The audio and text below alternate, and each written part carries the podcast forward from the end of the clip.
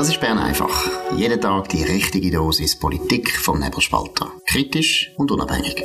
Der Podcast wird gesponsert von Swiss Life, ihrer Partnerin für ein selbstbestimmtes Leben. Ja, das ist die Ausgabe vom 18. August 2023. Dominik Freusi und Markus Somm. Dominik, du hast heute Public Eye Files weitergeführt. Eine fantastische, hervorragende Geschichte. Um was geht es heute? Ja, ich habe heute ein bisschen beleuchtet, was passiert, wenn äh, Karin Keller-Sutter, wo sie das Amt übernommen hat als Justizministerin 2019, ähm, zuerst hat sie das Geschäft einfach gerbt. Das ist äh, schwierig für sie. Ihr sind auch die Hände gebunden gewesen, weil der Bundesrat eigentlich gegen einen Gegenvorschlag war. Ähm, der Nationalrat ist für einen gewesen, für einen extremen Gegenvorschlag, wo eigentlich 90 Prozent der Initiativen umgesetzt hätte, wo eben auch das Bundesamt für Justiz daran geschafft hat, ähm, mindestens manipuliert durch Public Eye, wie wir schon haben können zeigen und ähm, der Gegenvorschlag ist eben weit gegangen, weil er wirklich eine Haftung für Schweizer Unternehmen, für Sachen, die irgendwo auf der Welt passieren, in der Lieferkette, mit einer Beweislastumkehr hat wollen. Und ja, dann Karin Keller-Sutter tut im Sommer dann das Geschäft genau anschauen. Sie geht dann in den Bundesrat und äh, tut eigentlich, das ist schon ein bisschen speziell, sie schafft es, dass der Bundesrat seine Meinung ändert und äh, sagt, mal, wir sind für einen Gegenvorschlag für einen, einen maßvollen Gegenvorschlag, wo letztlich die internationale Entwicklung in dem Gebiet abbildet, aber nicht mehr. Und äh, das ist eine Art Kampfansage. Natürlich hat die Initianten, die wollen retten, was der Nationalrat äh, beschlossen hat. Es ist wahnsinnig spannend, wie das denn die Mail in dem Sommer hier und her gehen. Äh, die ständerätliche Kommission, die ist dann auch für einen Gegenvorschlag. Ähm, sie ist dann auch für eine Haftung, nicht genau gleich wie der Nationalrat, aber auch ziemlich weitgehend. Und Ende 2019 kommt es zum grossen Showdown im Ständerat. Ich glaube, sechs Stunden Debatte. Dort setzt sich die Minderheit durch und Karin Keller-Sutter. Damit ist sie die Erzfindin von der Initianten von dem Moment an, bis es dann im November 2020 zur Abstimmung kommt. Gut, und was kommt raus aus diesen äh, Mails und so weiter? Wie hat Public Eye operiert? Wo muss man sagen, ja, das ist normales Lobbying und wo muss man sagen, das geht, das geht eigentlich gar nicht und vor allem das Bundesamt für Justiz verhaltet sich komisch. Ja, also äh, macht weiter, wie schon gestern zeigt, mit dem Anfüttern, mit Indiskretionen, mit, mit keinem Papier aus der Kommission, mit einem Informationsvorsprung und es geht auch weiter mit den Antworten. Ganz schön ist, wo der Nicolas Turin antwortet, Fantastique, je suis très reconnaissant pour toutes ces sources. C'est un soulagement de pouvoir profiter de vos recherches. Also es ist eine, eine, eine, eine gute Erleichterung für uns, dass wir von ihrer Forschung können profitieren Und er ist dankbar für die Quellen. Das ist fantastisch so geht das eigentlich weiter. Man schafft sehr eng zusammen. Es gibt auch weiterhin Verweise von Telefonkontakt, wo natürlich, äh, ja, wo man jetzt nicht nachvollziehen kann.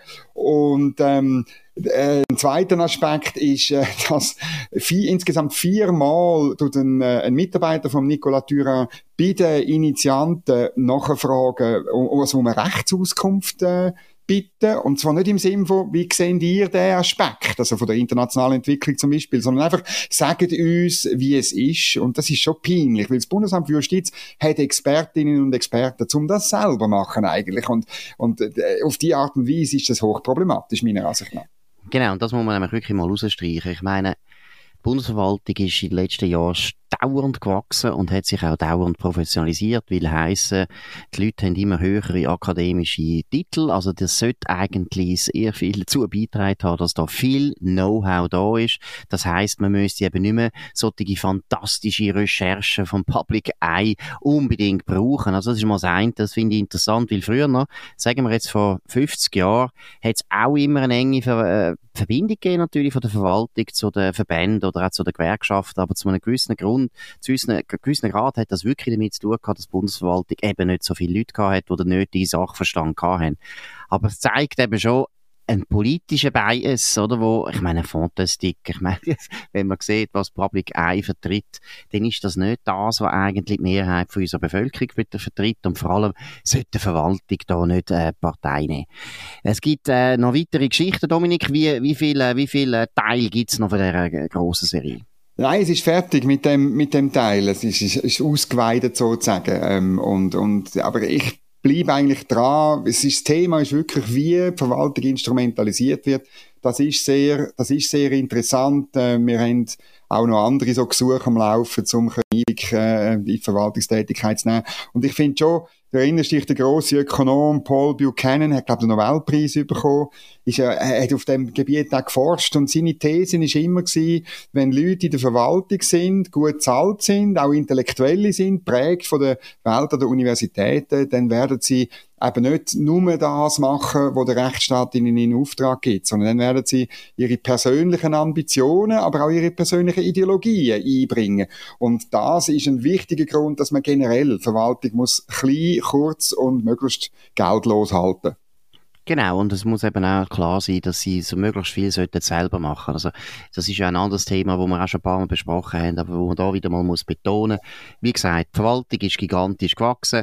Sie ist genug groß, sie sollte genug Know-how haben. Aber das Peinliche ist, das Erstaunliche ist, dass immer mehr Austrä Aufträge gibt an externe, an externe Büros, an irgendwelche Berater und so weiter, wo für teures Geld nochmal Know-how eingekauft wird. Und, äh, das ist eigentlich nicht nötig nötig und es ist auch eine Art von, von Wucherung, wo einfach unschön ist. Und natürlich, klar, alles extern ist, ist auch viel schneller parteiisch in dem Sinn und weniger objektiv, als man sich das würde wünschen von einer parteilosen Verwaltung, was sie natürlich schon lange nicht mehr ist. Gut, wir gehen zu einem anderen Thema. Und zwar die Ausländerstatistik, Halbjahresstatistik ist bekannt worden. Was ist da das Neueste? Ja, das ist schon noch verrückt, oder? Wir haben das äh, gestern noch nicht können äh, behandeln, müssen das nachtragen. Im ersten Halbjahr ähm, sind insgesamt netto, äh, nur netto 47.200 Personen in die Schweiz eingewandert. Das sind 9.384 Personen mehr als netto zugewandert sind in der ersten Hälfte vom letzten Jahr. Und wenn man es hochrechnet, oder 47.202, dann kommt man, ja, dann kommt man auf äh, 95.000 Leute, die netto würden zuwandern. Wir haben eigentlich immer schon bei 70.000, 80.000 äh, von einer grossen Zuwanderung geredet und jetzt wären es nochmal 15.000 mehr. Genau, und ursprünglich, wo wir Personenfreizügigkeit haben, äh, genau. eingeführt, oder besser gesagt, wo man abgestimmt hat, im Abstimmungsbüchli, hat der Bundesrat übrigens gestützt, auch wieder auf ein externes Gutachten, hat der Bundesrat geschrieben und behauptet, oder eigentlich auch versprochen, ja, im Durchschnitt werden etwa 10.000 Ausländer zuwandern, netto. Jetzt sind wir bei 50.000 in gewesen, dann bei 80.000. Bei 80.000 hat man gesagt, das ist wirklich zu viel und dort ist dann die Masseneinwanderungsinitiative mhm. 2014 durchgekommen. Genau aus dem Grund hat es überall geheissen und zwar wirklich eben nicht nur bei der SVP, sondern in der bürgerlichen Mitte. Ja, selbst äh, bei der Linken hat es ein paar Leute gegeben, die gesagt haben, ja, jetzt eben, es zeigt schon, dass 80.000 irgendwie schon ein bisschen viel ist und so weiter. Dann ist es wieder ein bisschen, bisschen, bisschen zurück aber jetzt sind wir wieder bei einem neuen Rekord. 100.000, wenn das so weiterläuft. Das ist Halbjahresstatistik, aber äh, wir wissen es jetzt schon, es wird 100.000 sein. Und das ist einfach wahnsinnig viel. Das ist nicht nachhaltig. Und ich kann immer noch nicht begreifen, dass die Leute nicht merken, dass wir das jetzt nicht nochmal 10 und 20 Jahre weitermachen können. Dass irgendein ist, die Leute sagen, es geht nicht mehr, es langt. Und dass dann, und das sage ich jetzt auch der Wirtschaft, dass dann die Schweizer einfach sagen, wir wollen gar nichts mehr. Wir wollen keine Fachkräfte mehr. Wir haben jetzt genug.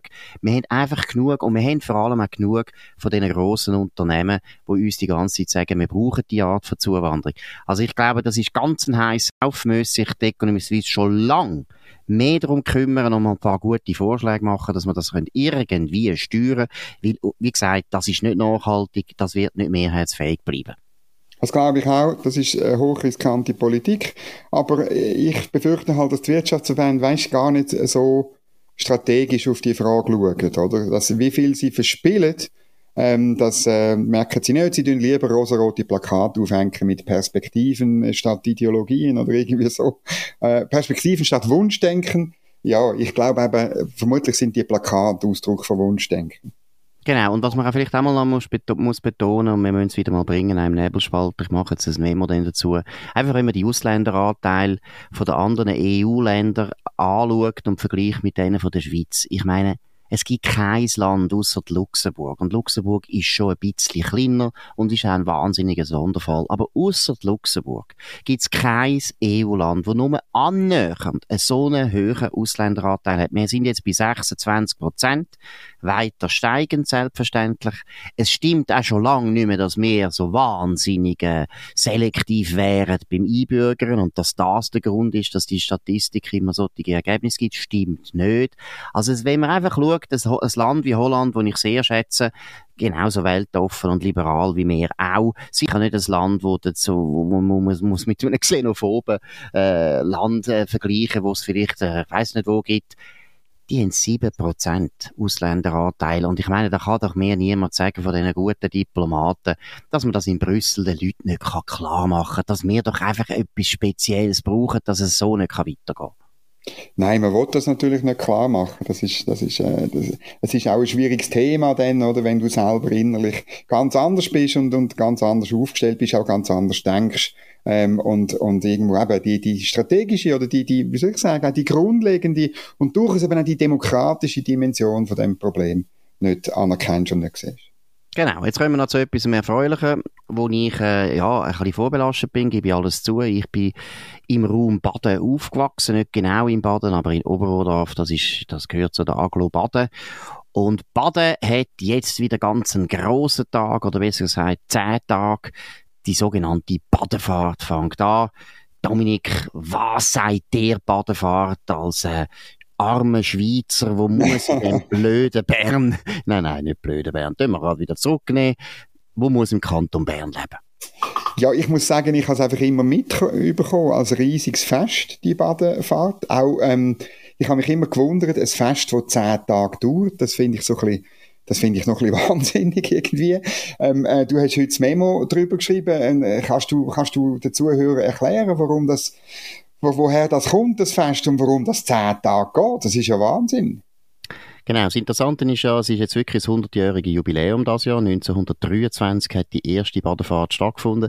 Das ist insofern ein bisschen überraschend, weil die meisten Leute, und vor allem auch die Leute im Baden, wahrscheinlich das Gefühl haben, Badefahrt ist von den Römern erfunden worden. genau. So lang. Aber das ist gar noch nicht so ein langer Brauch, ist aber ein wahnsinnig wichtiges Volksfest geworden für die ganze Region. Und Badefahrt ist eigentlich, was soll ich sagen, es sind zwei Höhepunkte. Das eine sind äh, zwei Umzüge. Das ist immer relativ, ja, wichtig für die kleinen Stadt. Das ist eine kleine Stadt letztlich. Und das Zweite, was ganz speziell ist, und da muss ich sagen, das habe ich eigentlich sonst in anderen Städten nicht gesehen, es werden immer so Festbeizen aufgestellt, das ist normal, aber die Festbeizen haben langsam einen Ausbaustandard bekommen, wo man sich schon fragt, in, in Zeiten von vielen Flüchtlingen auf der ganzen Welt. Ich meine, da könnte man ganze Städte bauen mit diesen Festbeizen. Die sind so sorgfältig, die sind so professionell gemacht und es ist wirklich auch herzig. Ich bin jetzt ja die Woche gerade im Baden ein bisschen durch die Stadt gelaufen, da sieht man. Also wirklich überall Leute, die an diesen Festbeizen arbeiten und nageln und bohren.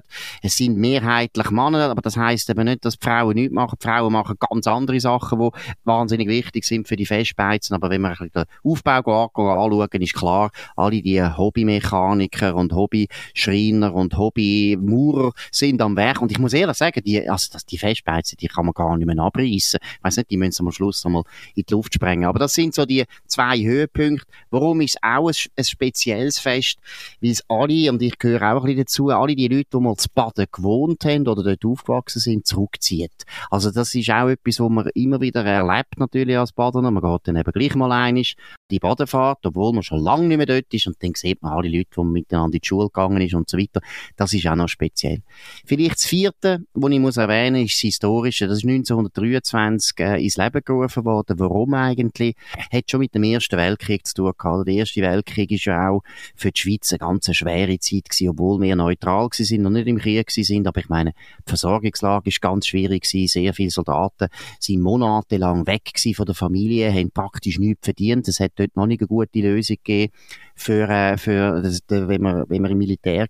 Das hat man im Zweiten viel, viel besser gemacht. Also viele Familien sind wirklich richtig arm geworden. Andere sind viel, viel reicher geworden, weil Krieg heisst auch immer, dass gewisse Leute sehr viel verdienen.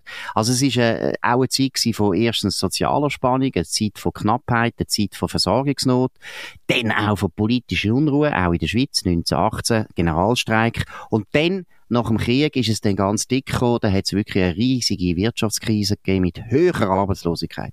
Und in Baden ist es ganz dramatisch gewesen, also die BBC, wo heute ABB ist, und BBC ist die dominante äh, Firma gewesen, also meine Eltern sind der BBC überhaupt nicht hingekommen. Wir kommen aus St. Gallen eigentlich, wir sind gar nicht aus dem Aargau, aber die BBC, die ist damals 1923 in einer, ja, nein, eigentlich in der schwersten Krise gewesen, von ihrer Existenz bis ins Jahr 2000, das ist dann auch ziemlich, ziemlich deftig gewesen. Aber nach dem Krieg, nach dem Ersten Weltkrieg, hat es so ausgesehen, als würde BBC praktisch wieder runtergehen. Und das wäre natürlich für Baden Katastrophe gewesen. Und in dem Umfeld, und das finde ich interessant, hat man die Badefahrt erfunden, ist ein grosser Erfolg gewesen und dann immer wiederholt worden, alle zehn Jahre, das ist auch speziell, denn ab und zu haben sie nicht mehr so Geduld gehabt und haben dann das nur nur fünf Jahre mögen warten. Aber es ist ein ganz interessantes Volksfest, weil es ein Volksfest ist, wo das ist wahnsinnig. Ich kenne praktisch keinen Badener, der nicht irgendwie mit äh, glänzigen Augen anfängt, von dem Volksfest zu reden. Es dunkelt mir jetzt in Zürich zum Beispiel, das Zürichfest hat nie das Charisma bekommen wie Badefahrt. Vergleichbar ist es ein bisschen, wir haben ja beide auch Erfahrung gemacht in Basel, mit der Basler Fasnacht. Basler Fasnacht ist also unglaublich wichtig für die Stadt und für Baden ist Badefahrt unglaublich wichtig. Das ist wahnsinnig, oder? Und es ist, es ist eben auch ein Ausdruck von einer Zivilgesellschaft. Es ist darum ein typisch schweizerisches Fest, glaube ich. Und, und darum, äh, äh ja, gratulieren zu, zu 100 Jahren. Es ist, glaube ich, bald 10 Jahre, gell? Es ist eben nicht häufig, oder? Genau, eigentlich ist es halt zehn Jahre, aber dann gibt es immer wieder Ausnahmen, wo es dann sagen, nein, nein, jetzt müssen wir äh, alle fünf Jahre machen, weil sie eben okay. nicht mögen warten. Aber letztlich ist das auch der Reiz, dass man eben lang muss darauf warten. Natürlich. Vielleicht noch ein Punkt, den ich noch erwähnen habe ich vielleicht jetzt noch vergessen, 1923, ist eben auch deswegen eine wichtige Zeit gewesen und Badefahrt hat deshalb auch die wichtige Rolle gespielt. Oder, wo die BBC gegründet worden ist, 1891, ist die Firma ja gewachsen auf eine Art, das ist unvorstellbar gewesen. Das ist ein bisschen so heute, wie man das vielleicht in Silicon Valley erlebt oder jetzt in China, dass Firmen ganz schnell wachsen und natürlich die Städte, wo die in so einer Firma angesiedelt war, verändern sich ganz schnell, weil viele Leute zuziehen. In Baden ist das speziell gewesen. Ja, ein spezielles Thema auch für mich ist ja eigentlich, Baden ist eine grosse katholische Stadt gewesen, ganz eine wichtige katholische Stadt, drei Klöster in der Region, grosse Kirchen und so weiter. Und auch eine wehrhafte katholische Stadt, die sich immer gegen Berner und Zürcher äh, gewehrt hat und nachher mit der BBC kommen ganz viele Leute, die erstens Protestanten sind. Es kommen sehr viele Ausländer. Es kommen aber auch Zürcher und Berner und Welsche und St. Galler. Also das heißt, die Region Baden hat sich fundamental verändert. Aus einer sehr katholische Gegend ist innerhalb von 20 Jahren eine paritätische Gegend geworden, wo also die Reformierten haben dann in Baden fast Mehrheit bekommen. In Baden haben sie nachher die Mehrheit gehabt, weil dort alle Ingenieure gewohnt haben, die meistens Reformierte sind. Also die, La die Stadt hat sich fundamental verändert und deswegen ist die Badefahrt eben auch wichtig gewesen, weil sie hat alle die Neuzuzüger eigentlich integriert. Die BBC hat dann immer ich glaube, bis heute haben wir auch eine Beiz gehabt, eine Festbeiz, die heissen die elektrische. Das ist ja immer eine von der grössten Beizen gewesen, weil natürlich alle BBCisten, wie man die genannt hat, sind natürlich dort hingegangen und haben auch gefeiert. Aber Fest sind eben wirklich etwas Interessantes. Du hast es vorher gesagt, wegen der Zivilgesellschaft, oder? Die Leute können das selber organisieren. Der Staat spielt keine Rolle. Das Geld ist nur privat. Äh, es ist unglaublich viel ehrenamtlich, sehr viel Gratisarbeit, ein wahnsinniges Engagement. Und es sind eben unglaubliche Integrationsmaschinen. Das muss man einfach mal sagen. Da sind eben zuerst einmal die äh, Protestanten und Ausländer äh, integriert worden. Viel, viel später, 60er Jahre, dann alle die viele, viele Italiener, die gekommen sind, wobei man muss sagen, eben weg der BBC hat eigentlich Baden 100 Jahre Zuwanderung erlebt. Das ist etwas ganz, ganz Normales für die Region, weil eben die BBC hat so viele Leute angesogen. Wunderbar. Das ist eine Geschichte, die ich einfach empfehle, das muss man auch, muss man auch lesen, das Sommersmemo von heute, wenn man nicht aus Baden kommt, weil es ist ein Stück Schweiz. Wunderbar. Vielen Dank. Ja, und dann noch eine letzte gute Meldung. Monika Büttler kommt den Freiheitspreis über von der Boni Stiftung. Wir gratulieren sehr herzlich. Und in dem Sinne ist das gewesen. Einfach an dem 18. August 2023. Dominik Feusi und Markus Somm auf nebelspalter.ch. Könnt uns abonnieren auf nebelspalter.ch, Spotify, Apple Podcast und so weiter. Könnt uns weiterempfehlen, könnt uns hoch bewerten, würde uns freuen. Wir wünschen allen ein gutes Wochenende und vor allem den Badener eine gute Badefahrt und wir hören uns wieder am Montag Das war Bern einfach, gesponsert von Swiss Life, ihrer Partnerin für ein selbstbestimmtes Leben.